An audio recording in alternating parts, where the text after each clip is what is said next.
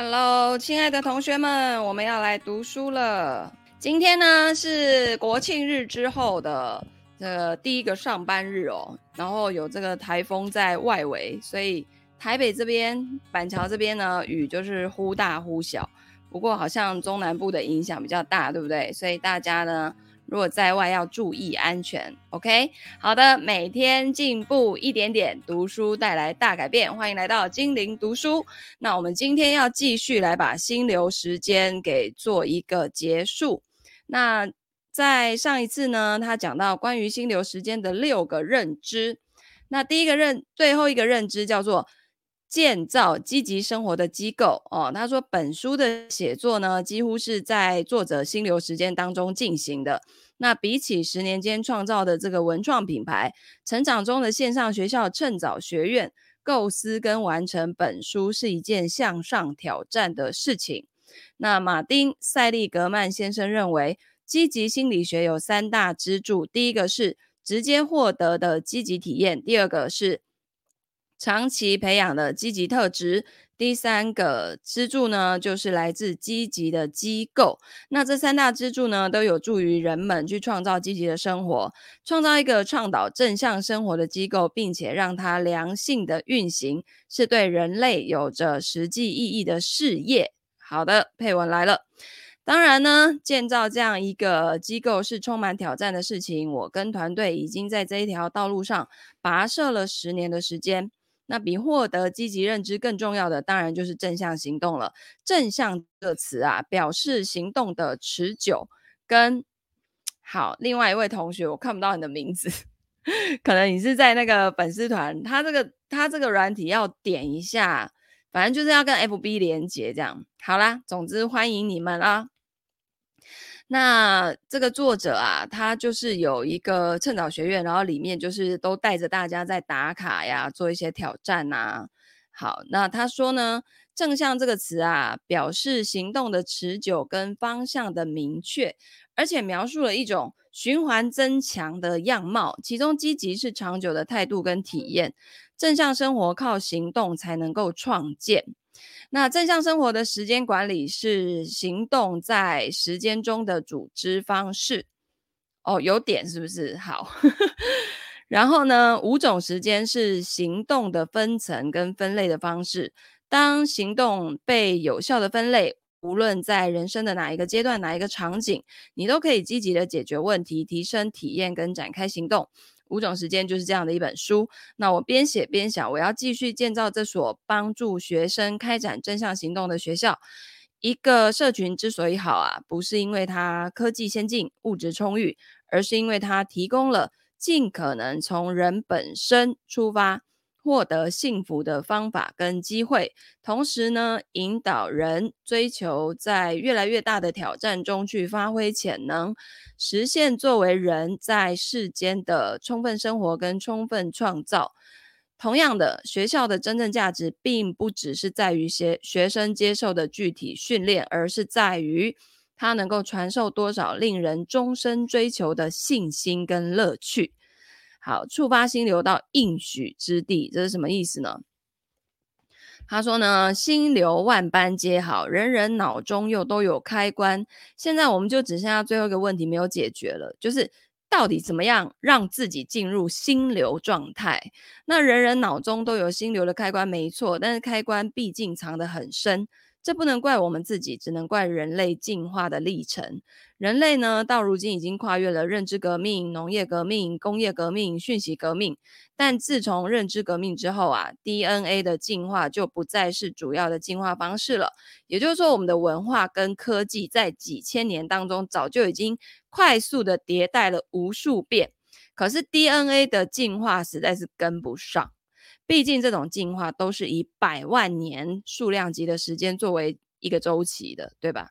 呃，就像前几天那个，我老公在 Netflix 上面看到一部纪录片，是马斯克，就是那个 Tesla 那个老板，他的 SpaceX 发射火箭，他把几个就是比较特别的人，呃，就一般的平民老百姓，可是他可能是，譬如说他是。癌症患者，然后他已经抗癌好几年，然后他现在在某一个癌症的机构去工作，然后他就是飞到地球外面去待三天，就是在那个轨道绕着地球几圈、五圈的样子，然后就是同时在那外太空那个跟地球的他的那个机构的人通话，就跟那些癌症的儿童去鼓励他们，我可以，你们也可以的意思，就是。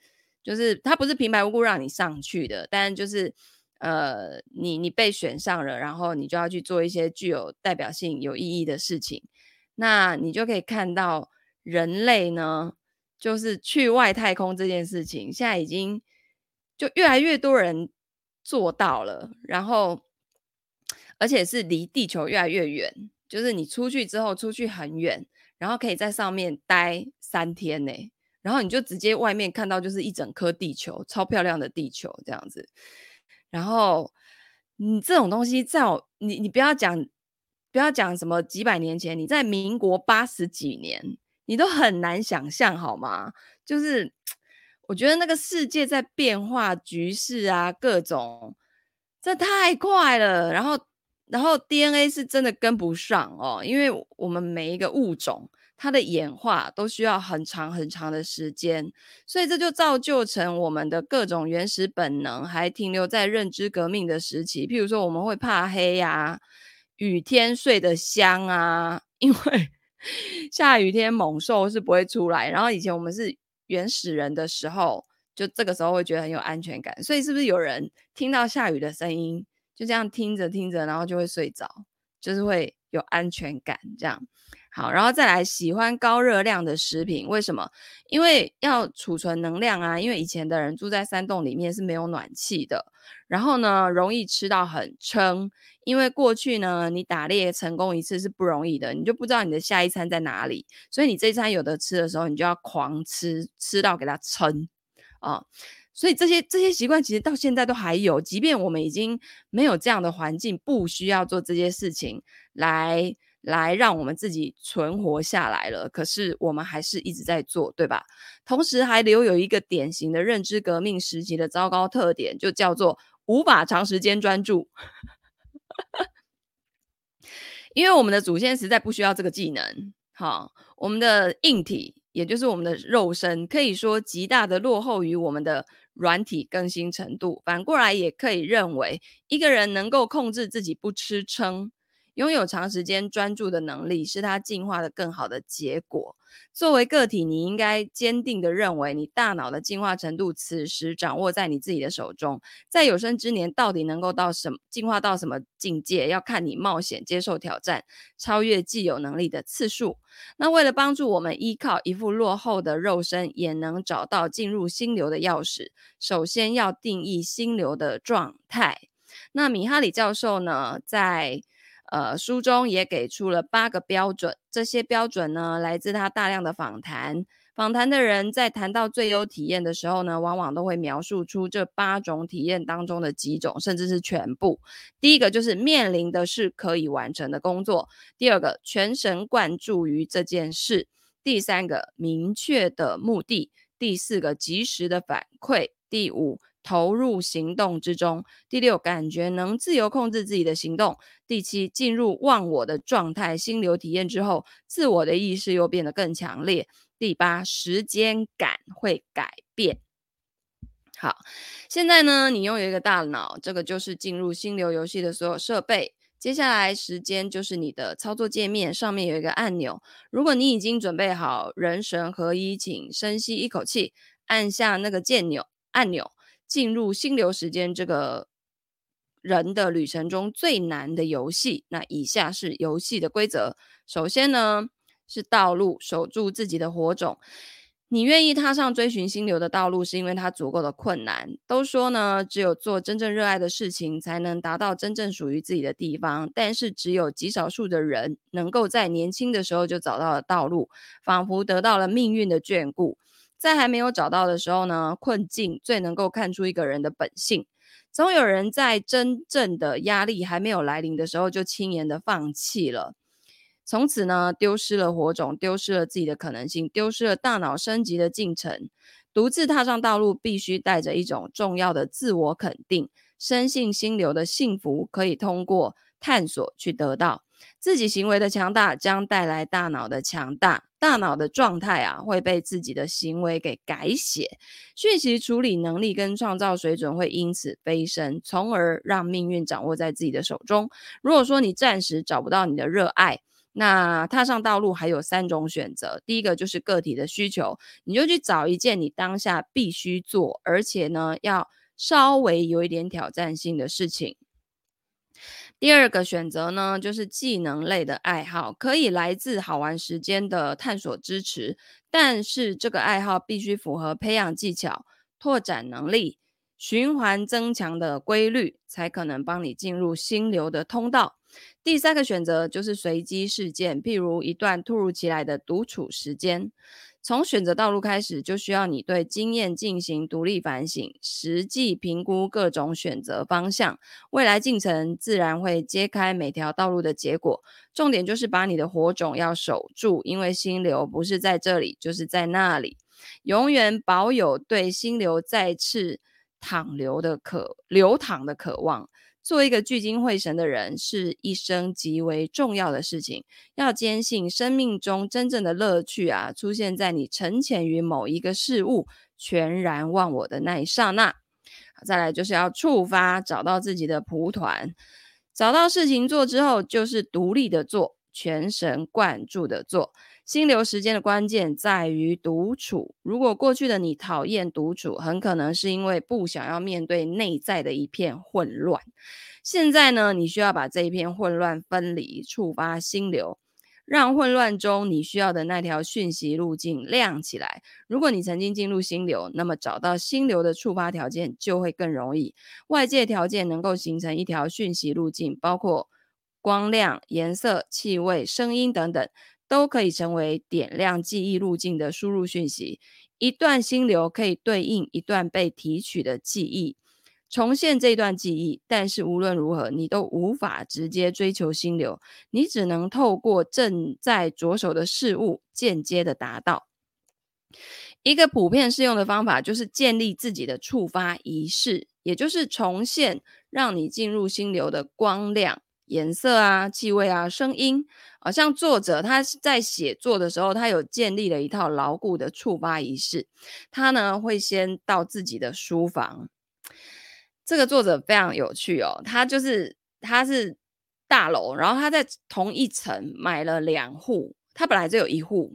然后呢，第一第一户呢就是不够用了，就是他写作真的就是需要一个非常独立的空间，所以他又去买了第二户。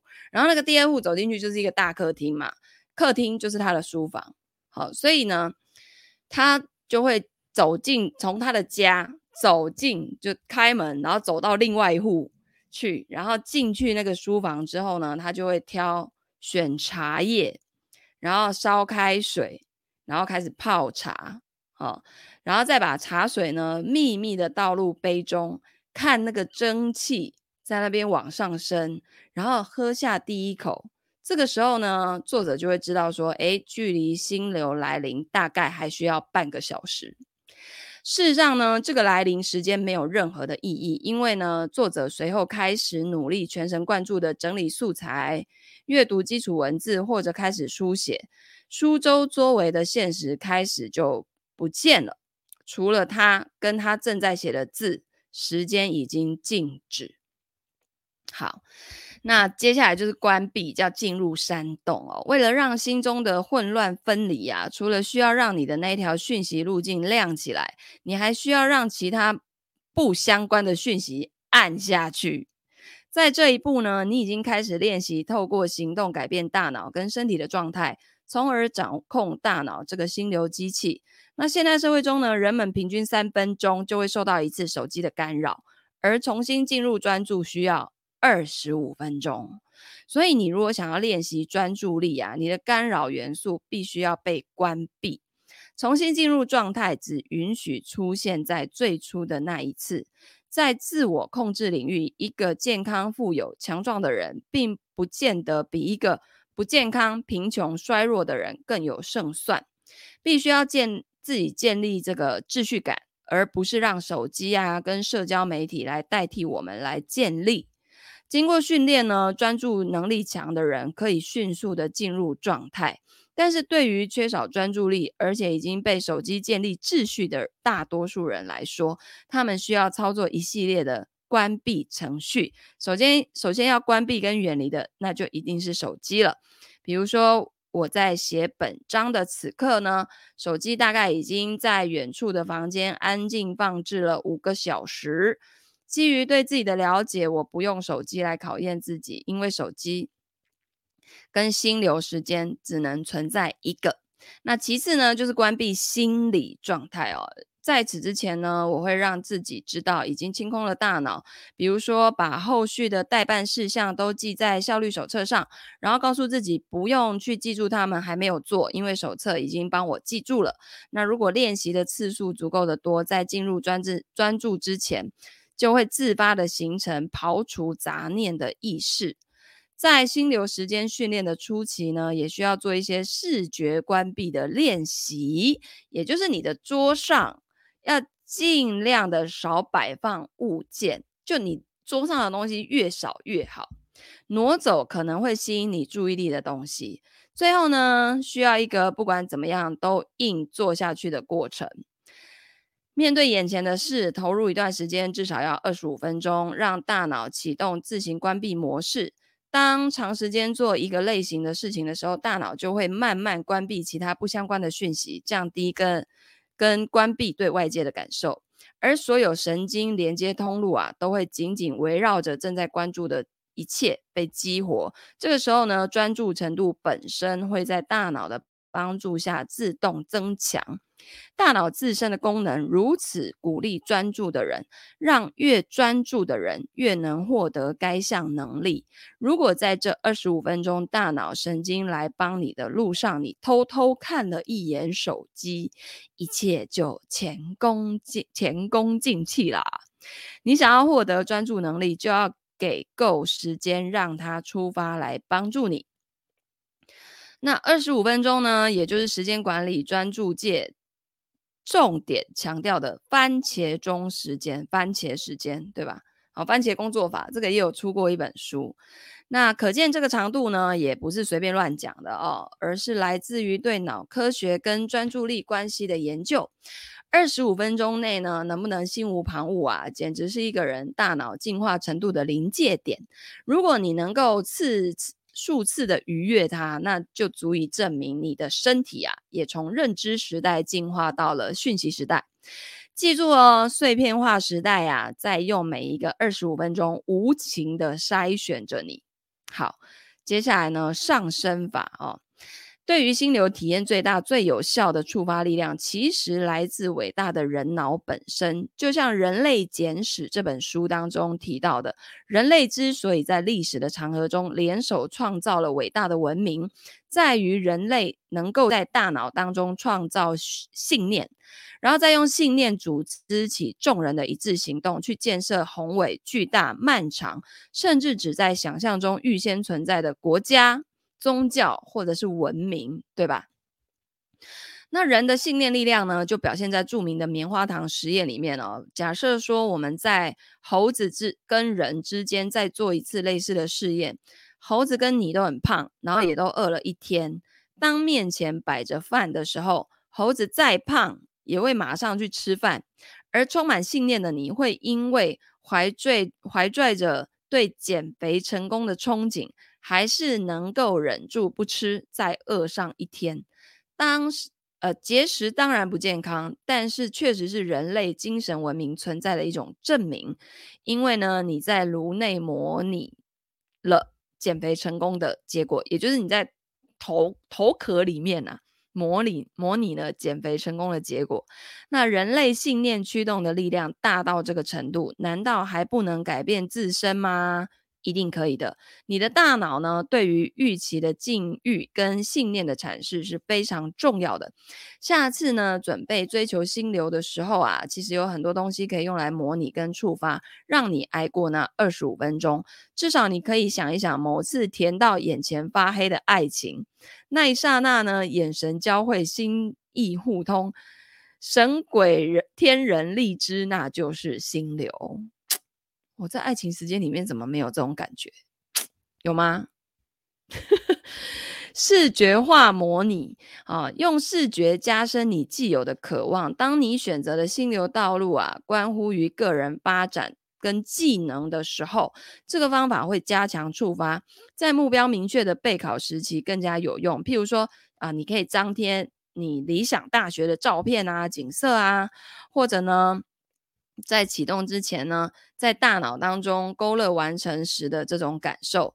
那未来呢，如同悬挂在眼前的胡萝卜，帮助你进入专注。好，再来假想敌模拟，敌人的挑衅可以激发斗志。当自身渴望不够的时候呢，寻找外力的刺激，激发肾上腺素的分泌。不服跟不满能够让你有效实现奋起跟专注。上升法模拟哦，人神合一。他说这种模拟法呢，对于触发我的写作专注能力呢，异常的有效。不但让我可以进入专注，甚至可以直接让我进入持久的写作心流。这个方法我到现在都还在用哦。那上升模拟上升法的模拟对我的作用发生在两个阶段。第一个阶段呢，就是模拟榜样人格。就作者呢，其实他他们这些。很厉害的成功人士，一定都在某一个时期有自己的榜样。这个榜样，他可能是已经过世了，那或者是他现在可能在他那个领域非常成功的人，他要跟他学习。那他说，作者说，在二零零九年呢、他开始写第一本书的时候很痛苦，难以开始，也未曾感受到心流。他呢，甚至不能控制自己长时间的坐下来敲打键盘。那他对自己非常失望，觉得一辈子呢。也都写不完这本书了。很显然啊，他说当时的我啊，既没有找到方法，也不清楚专注跟心流的形成原理，我的大脑更没有进化到理想程度。但是呢，当当时世界上是否有我有我的写作专注力榜样呢？有的，好，作者的这个偶像哈，叫做梁凤仪。那他说呢，我除了知道她是香港商界的一个榜样女性，是独立女性题材畅销书作家，还知道她有一个惊人的能力，就是她可以在一个礼拜之内写完十万字的书稿。我当时真的很想要拥有这样的能力。我跟你讲，写书真的超痛苦，好吗？所以一个礼拜写十万字，那简直了，简直惊为天人啊！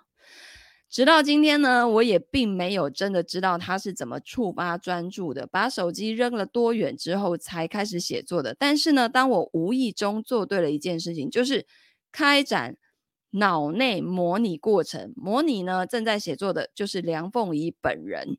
每当我想要拖延或者格外的困倦、注意力涣散的时候，我就会想：哦，我可不能停下来不写啊！我现在可是梁凤仪呢。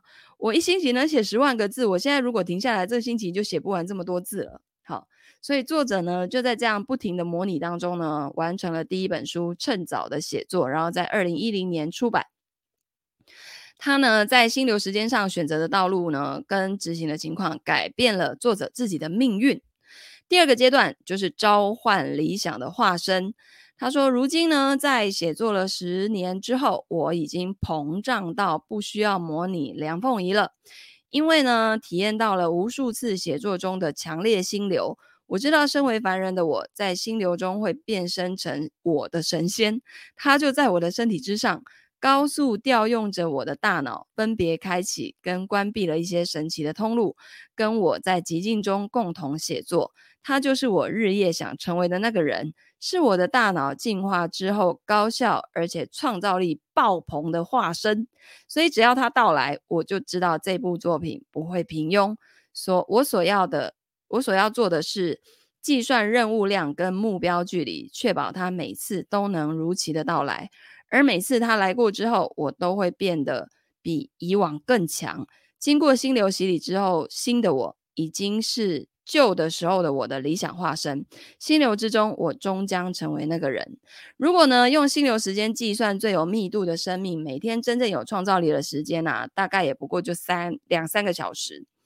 而就在短短的洪流之中，精神图像会引导我们看到愿景，行为会激发我们正面的感受，大脑感知会被重塑，讯息会被连接跟累积，而未来会因为充满希望而闪闪发光。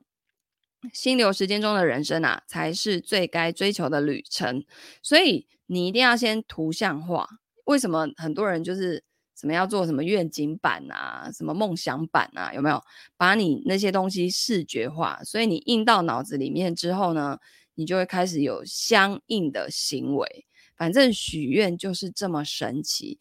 而且现在许愿呢，譬如说你你你要许说啊，我想要换，我想要换换。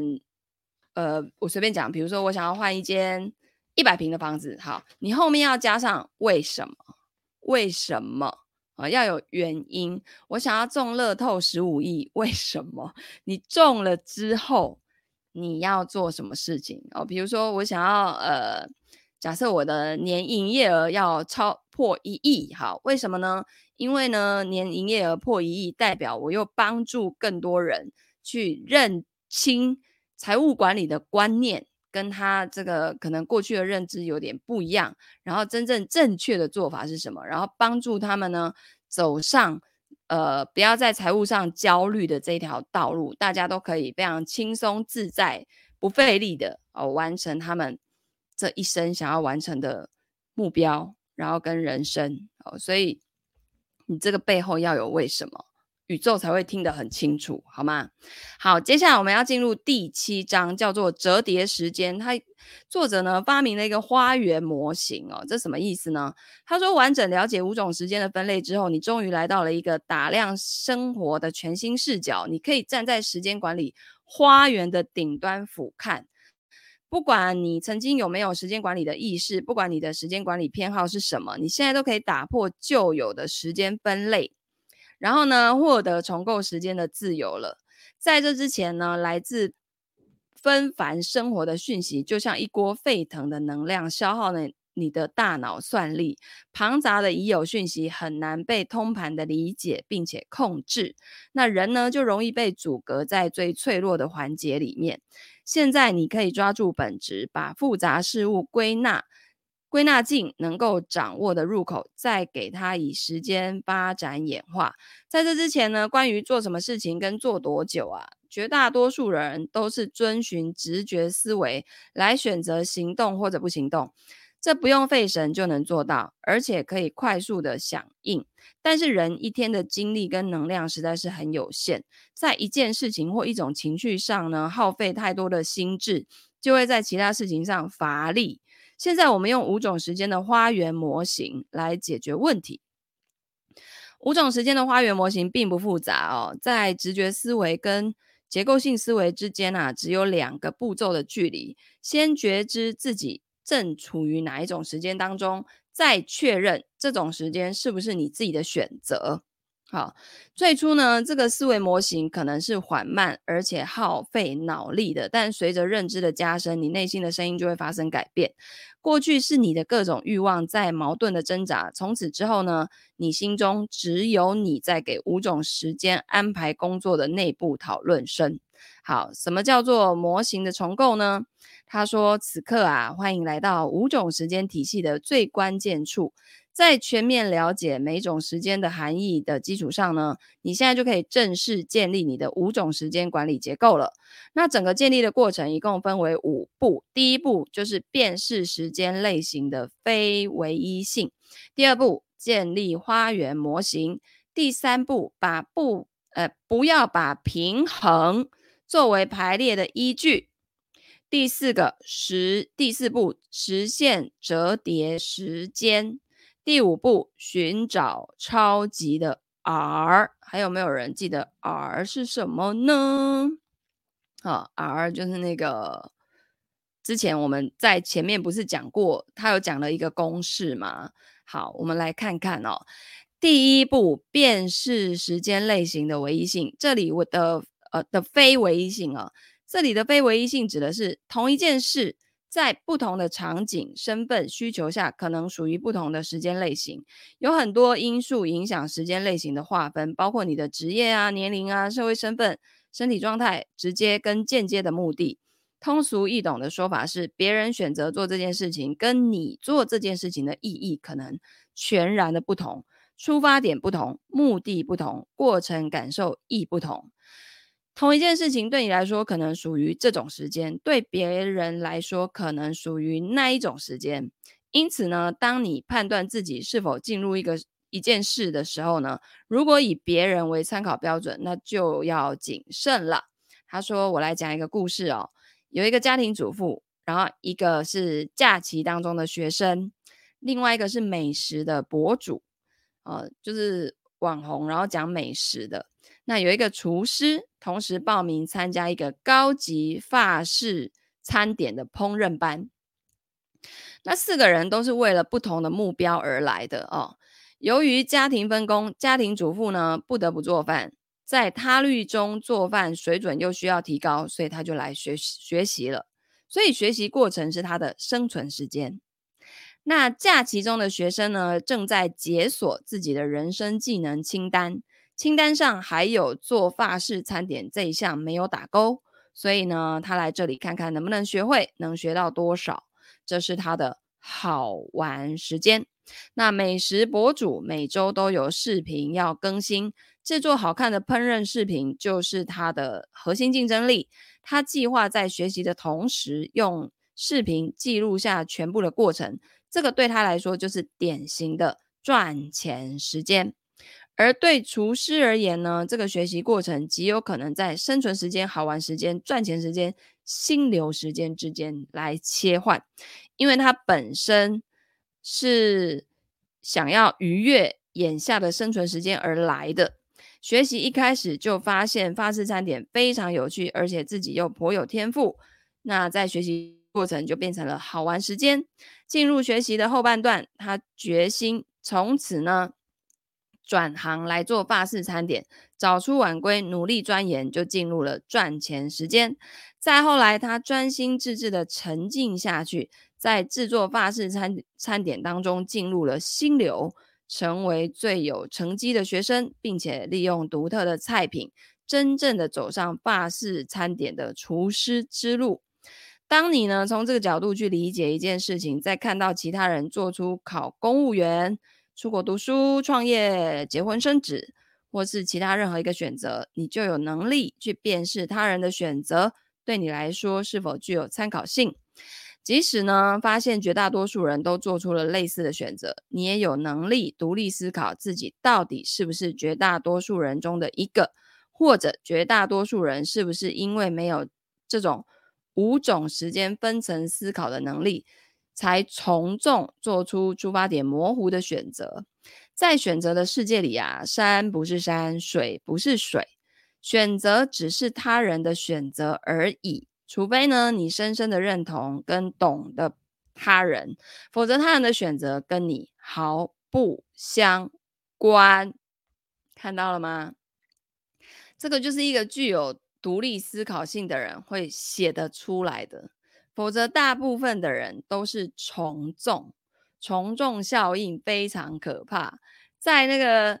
群里面呐、如果有人加一加一加一，有没有？不管要买什么或是什么事情，加一加一加一，你就会觉得我没加一好像怪怪的，对不对？可是你有没有去思考这个加一对你的意义是什么啊？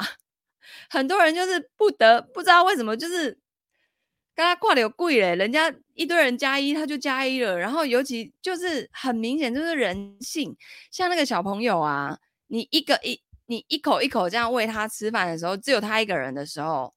就怎么样都要吃很久，一碗都要给你拖好久，拖个一个小时，边看电视边跑来跑去，然后你这样一口一口喂他。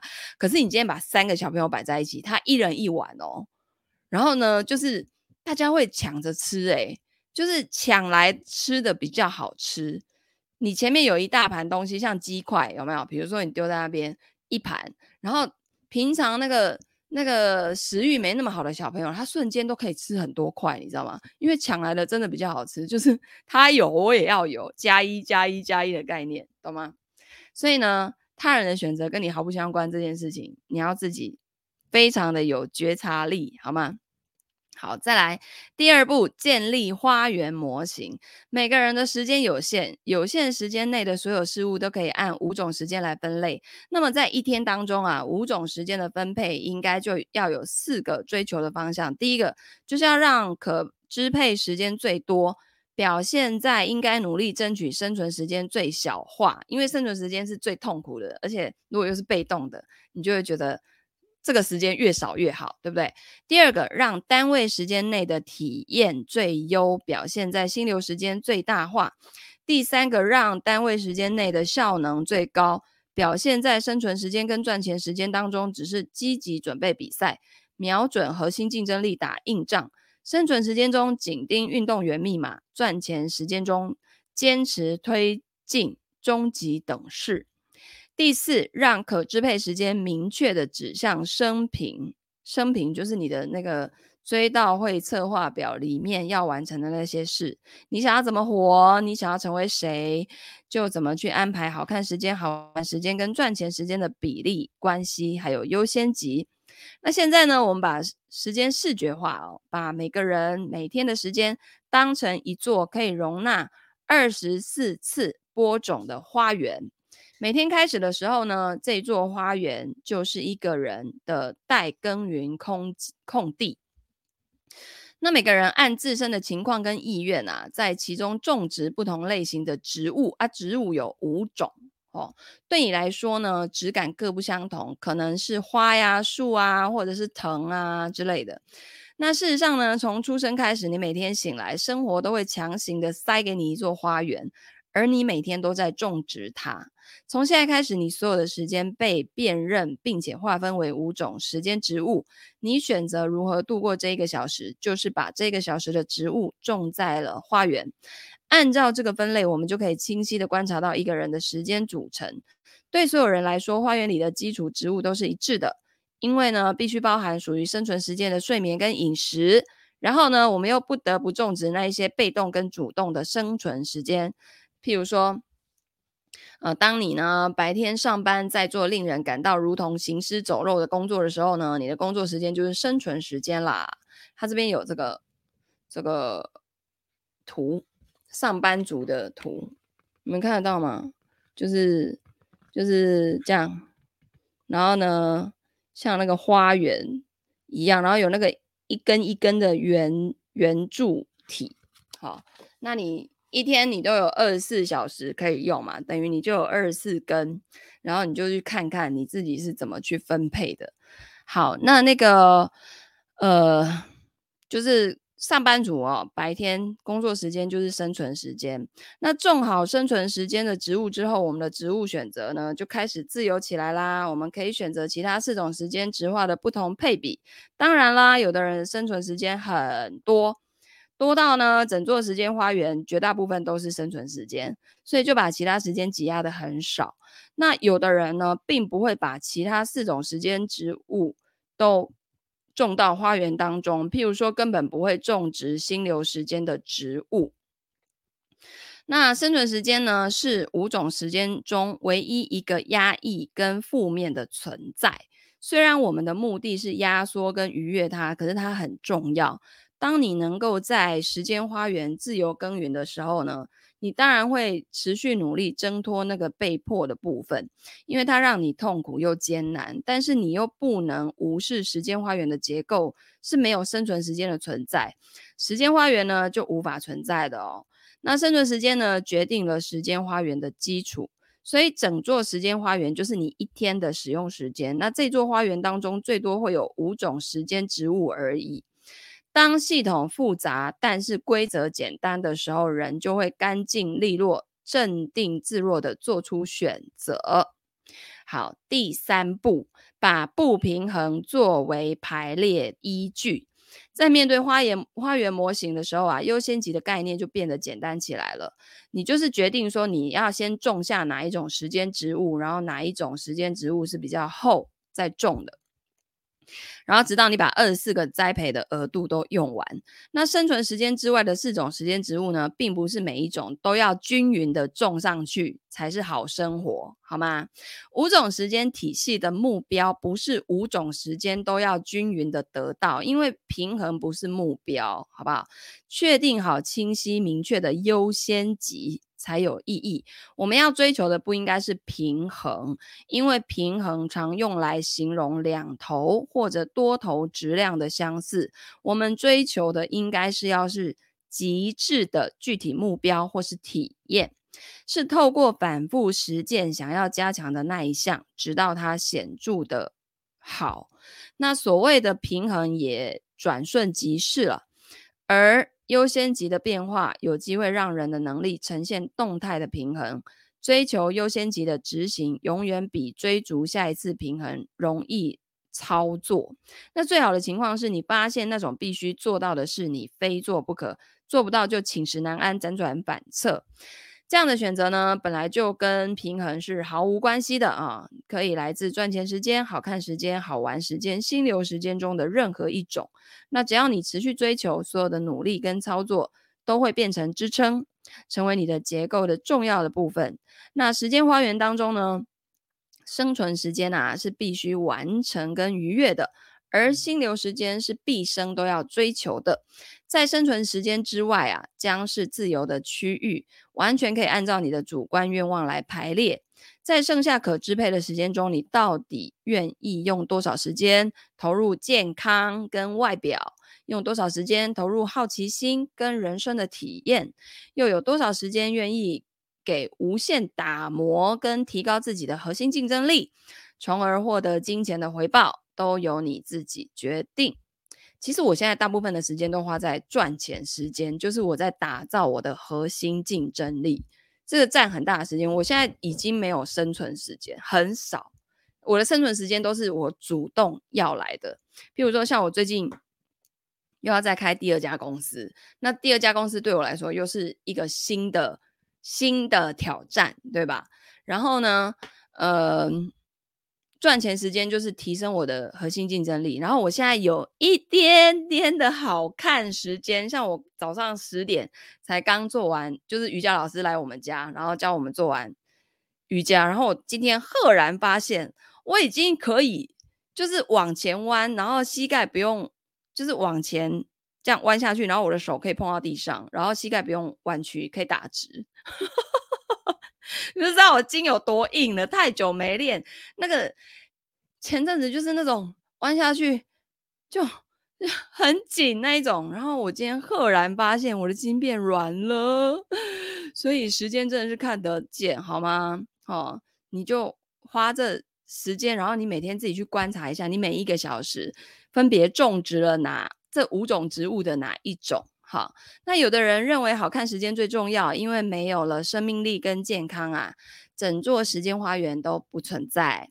那有人呢认为好玩时间最重要，如果此生没有尽兴的活过，没有达到极限跟边界，那其他都没有意义。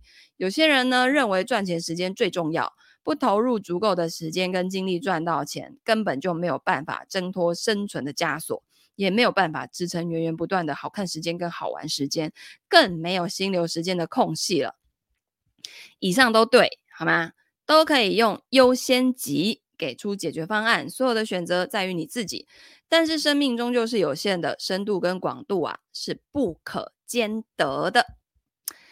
那当时间推移呢，长久的行为叠加会呈现出他们各自的结果。专注于什么，就更大概率的得到什么。